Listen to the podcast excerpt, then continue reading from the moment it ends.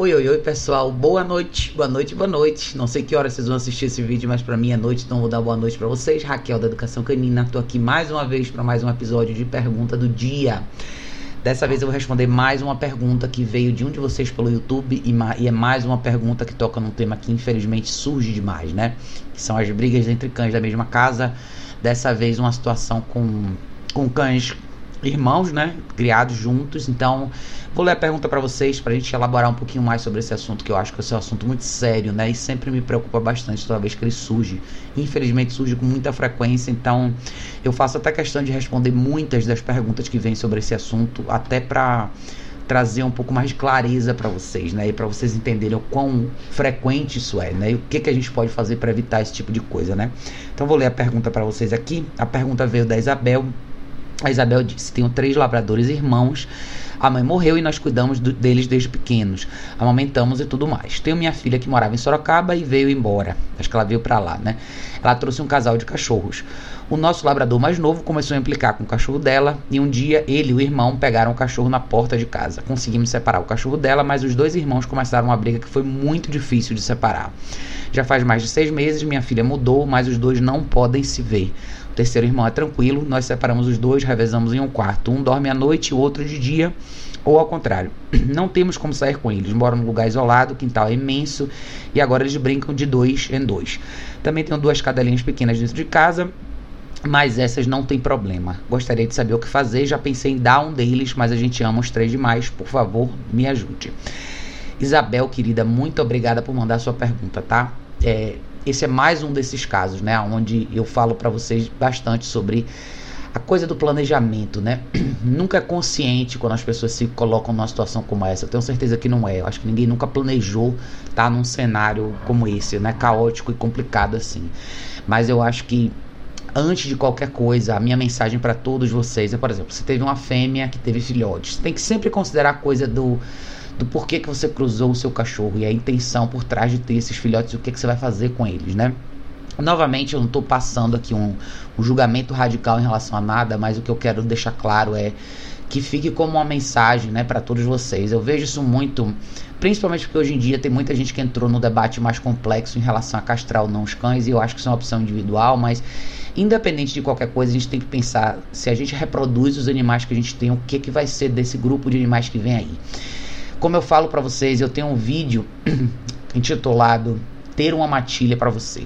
Eu acho que esse é um vídeo importante para todos vocês que pensam em ter dois ou mais cães, para vocês entenderem de verdade o tamanho da responsabilidade que é criar um grupo de cães juntos, tá? Não é simples, não é para todo mundo, e eu acho que a gente tem que ser muito honesto com a gente mesmo quando a gente se quando a gente faz essa opção. Entender que é uma opção a longo prazo, de pelo menos uma década, que junto com ela vem uma série de coisas, mas Nesse caso aqui, né, no caso da Isabel, o que, que aconteceu aqui, né, Isabel? Você, a situação se apresentou e você trabalhou em cima dela com o que você tinha na mão, né? Eu acho que são você a, a, a, chegada da verdade, talvez o que tenha desencadeado todos esses problemas, eu não sei como esses cachorros se comportavam antes entre eles, né?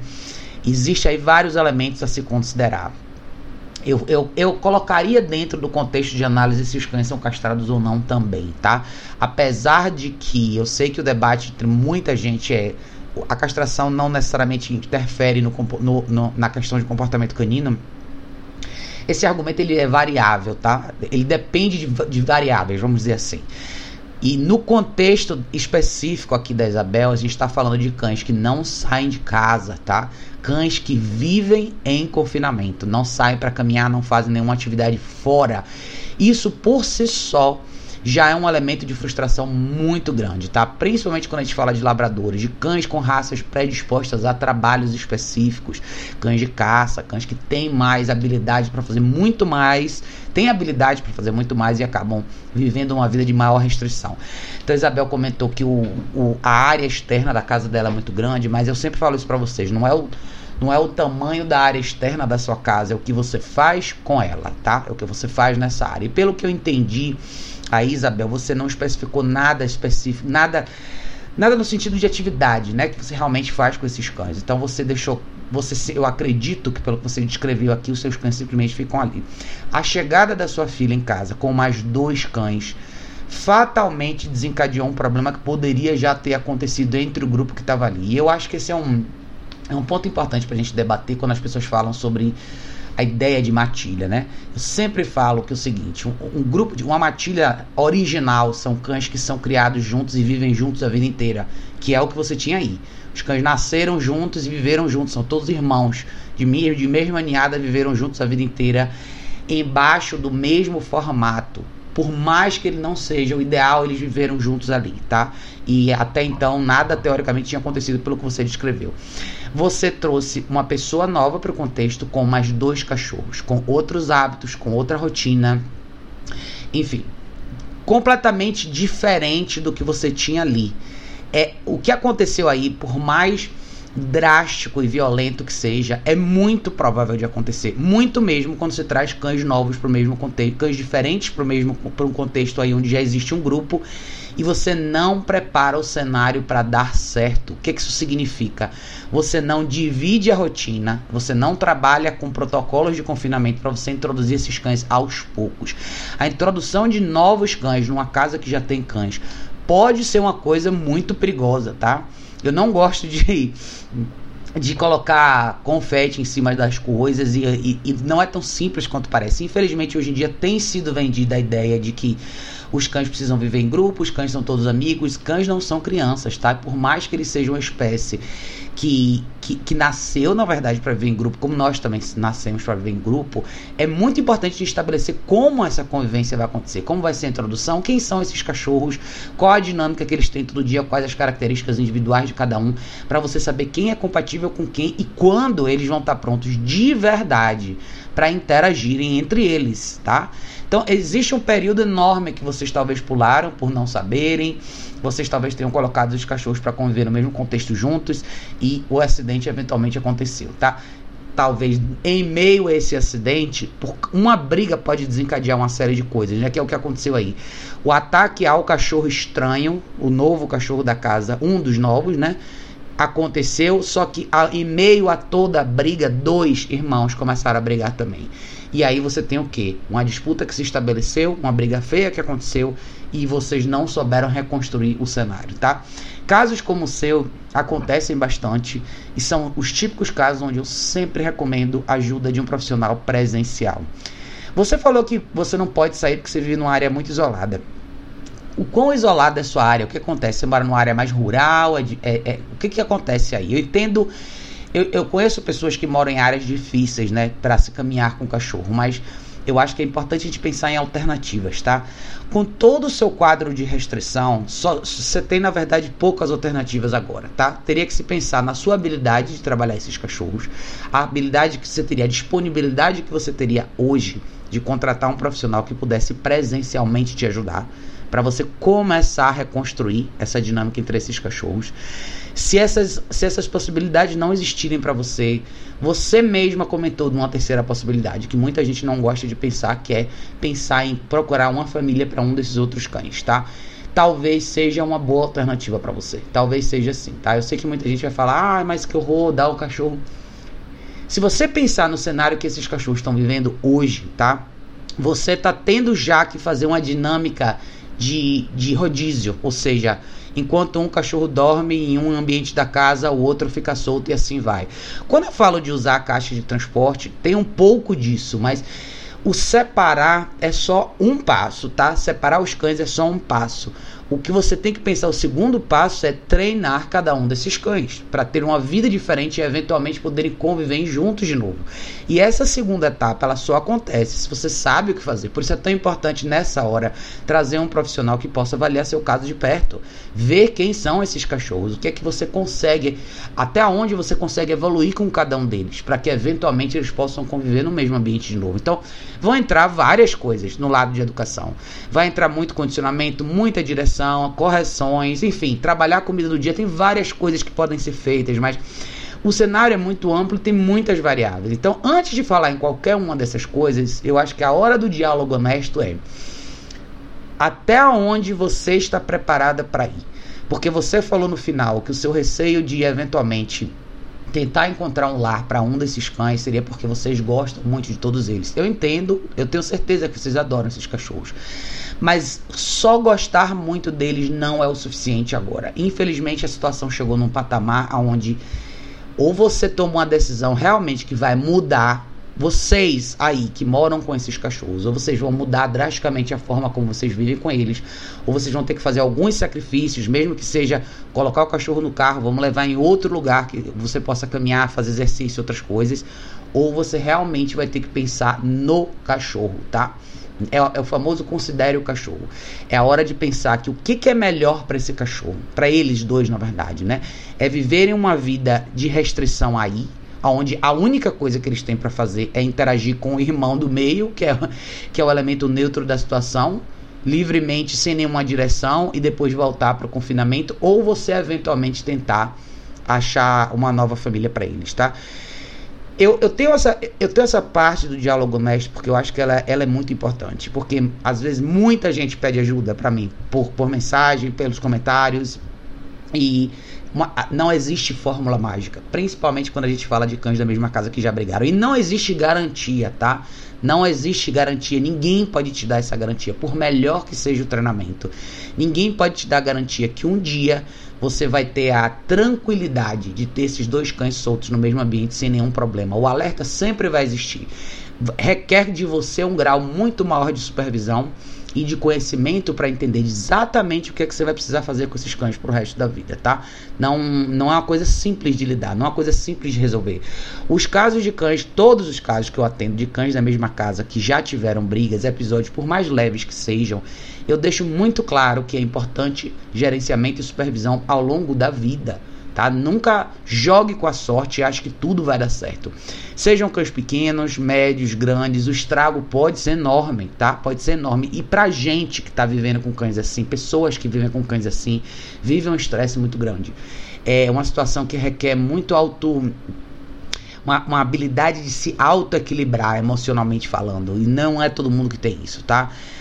É interessante porque normalmente nas perguntas você percebe algumas coisas já que vêm junto com a pergunta, né? E quando você falou que não existe condição de você sair com eles, o que trouxe, o, o que, o que veio para mim é você já estabeleceu aí uma, uma barreira, ou seja, ok, eu não posso sair porque eu moro numa área muito isolada. Tá, qual, qual é o seu plano B? O que mais você pode fazer? Tudo bem, eu não posso talvez andar com eles aqui no meu bairro eu tenho carro, eu posso colocar esses cachorros no carro, ou um de cada vez no carro e introduzir eles a noção de caminhada, vamos exercitar esses cachorros. Labradores são cães que precisam muito de exercício. Se esses cachorros não tiverem atividade física ao longo do dia, a idade avançada deles é muito dolorosa. Problema de articulação, de sobrepeso, enfim, a lista é ilimitada, tá? Eu amo labradores, mas eu tive a oportunidade de acompanhar até o fim a vida de um, de um labrador que ficou comigo na época de creche hotel e é muito difícil. Para um cachorro que não, que não teve a musculatura trabalhada e o corpo bem trabalhado ao longo da vida, eles sofrem demais, demais mesmo, tá? Na idade avançada. Então, tudo a se considerar.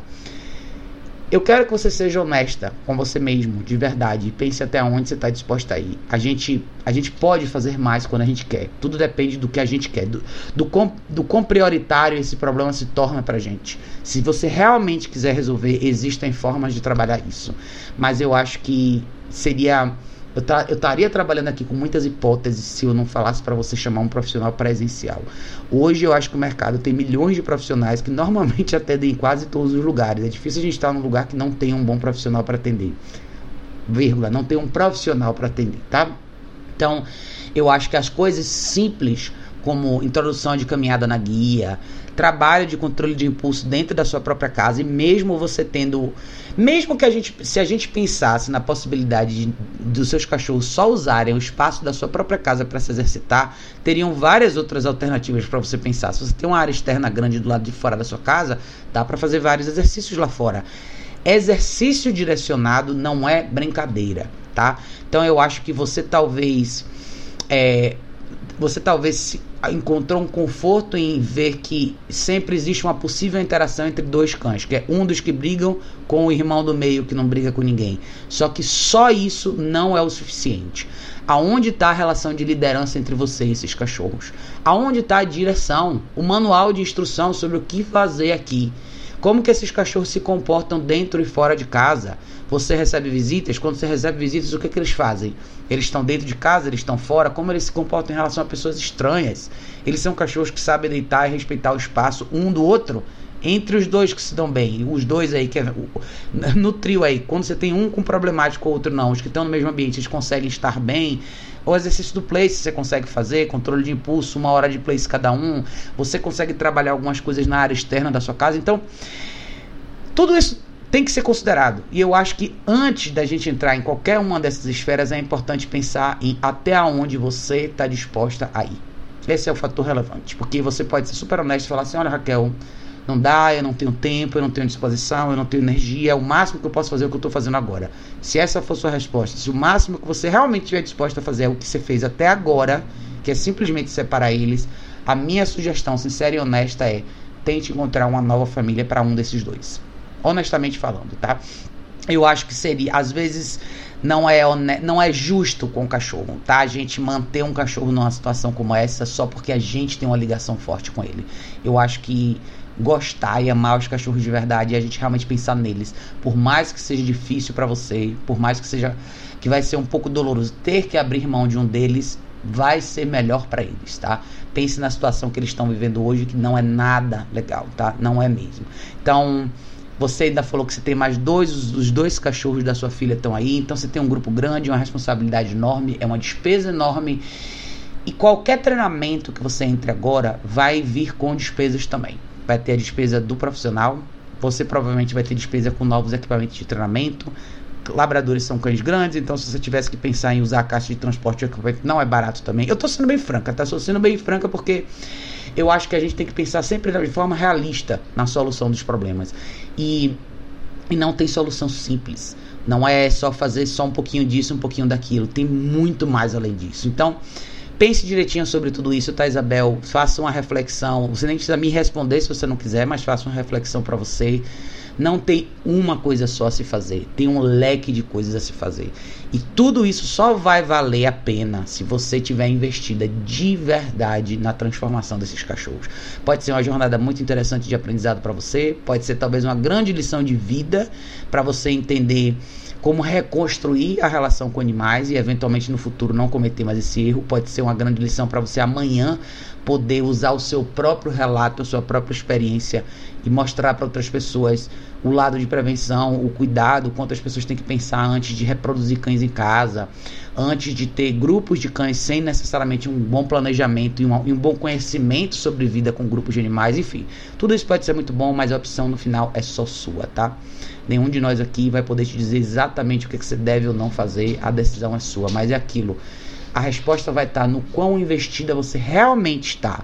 Não em manter a relação emocional com esses cães, mas em realmente é, entrar numa nova jornada de reconstrução que vai ser uma grande jornada de autoconhecimento para você. Não é simples. Tem algumas pessoas aqui no meu canal que já passaram pelo que você passou, que de vez em quando a gente bate um papo aqui, principalmente nas lives, e você pode ouvir um pouco do relato dessas pessoas. Não é simples, tá? Mas é válido, é uma, é uma jornada de aprendizado, mas eu entendo que nem todo mundo está disposto a passar por isso. E não existe, não estou dando um julgamento em relação a isso. Eu acho que a única coisa que a gente tem que pensar é precisamos ser honestos com nós mesmos. Se essa não for a sua jornada, deixe um desses cachorros ir. Com certeza tem uma família labradores são cães que as pessoas adoram, são fáceis de serem adotados, eles têm um estereótipo às vezes na verdade muito mais bonito do que eles são.